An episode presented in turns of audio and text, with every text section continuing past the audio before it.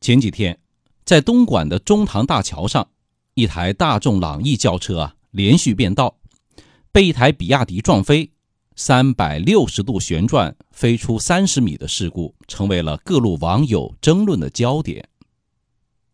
这本来也就是一起在中国经常发生的普通的交通事故，没有什么可议论的。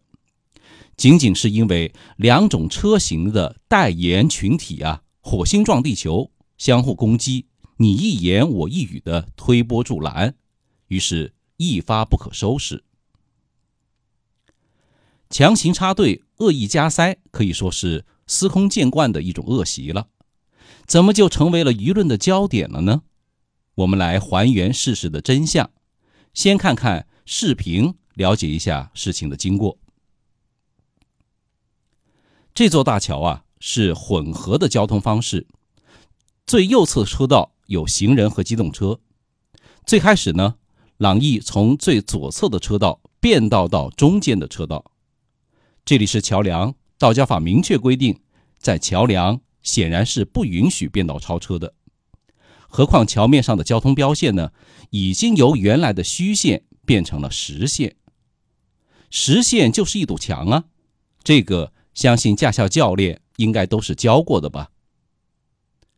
通过视频我们可以看到，朗逸在发生事故以前呢，已经有一次强行变道，险些酿成车祸的记录，硬生生的挤进一台白色轿车的前面，而且他的右转向灯没有打足三秒就已经变道，给白色轿车的反应时间是明显不足的。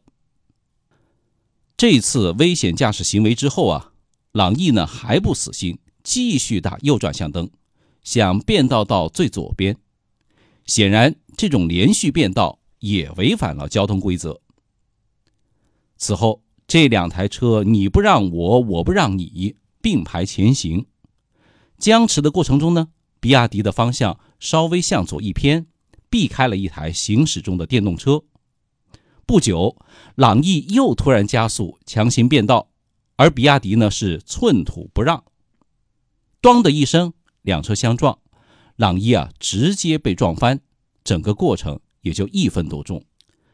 邵雍看了这段视频之后啊，第一反应是：你们为了抢这么几秒钟，付出这么大的代价，真的划得来吗？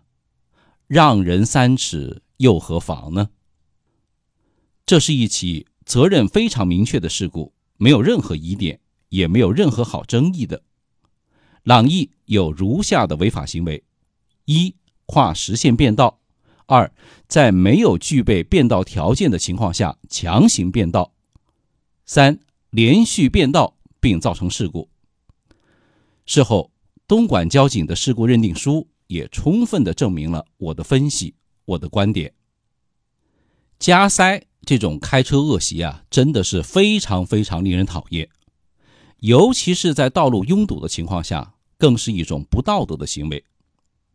像这位哥们儿，连转向灯也不打，强行的恶意加塞啊，往往使我们冒冷汗、急刹车，还想骂娘。那有没有一些应对的技巧，使别人就不那么容易在我们面前得逞呢？当然有。首先，尽可能的保持在车道的中间行驶，确保您的车与前面的车成一条直线，尽量的你紧盯前车，距离呢保持在半个车身左右。其次呢，在安全的前提下，左边有车想加塞的话，您呢就往左靠一点；反之，右边有车想加塞，您就往右边靠一点，就是。不给他任何机会。当然，要确保在您自己的车道里面，不能侵犯他人的路权。再次呢，在保持一定车速的情况下，我们要尽量走左侧的车道，这样也能减少被干扰的几率。当然，行车嘛，安全第一。邵雍呢，绝不鼓励以暴制暴。如果是垃圾人、垃圾车。不管不顾，与你死扛到底的那种无良的司机啊，建议您还是让一让他。真要是发生事故，赔上心思和精力是小事，受伤致残也不是没有可能的呀。再说了，如果您真的遇上什么急事儿，非加塞不可，打灯、开窗、探个头、笑一笑、招招手，您礼貌一点，我想绝大多数的人一定会让着您的。您说是吗？如果您觉得邵英说的还有点道理，就请分享给朋友们吧，让我们的家人、朋友、同事或者其他车主都明白了这个道理，不是挺好的吗？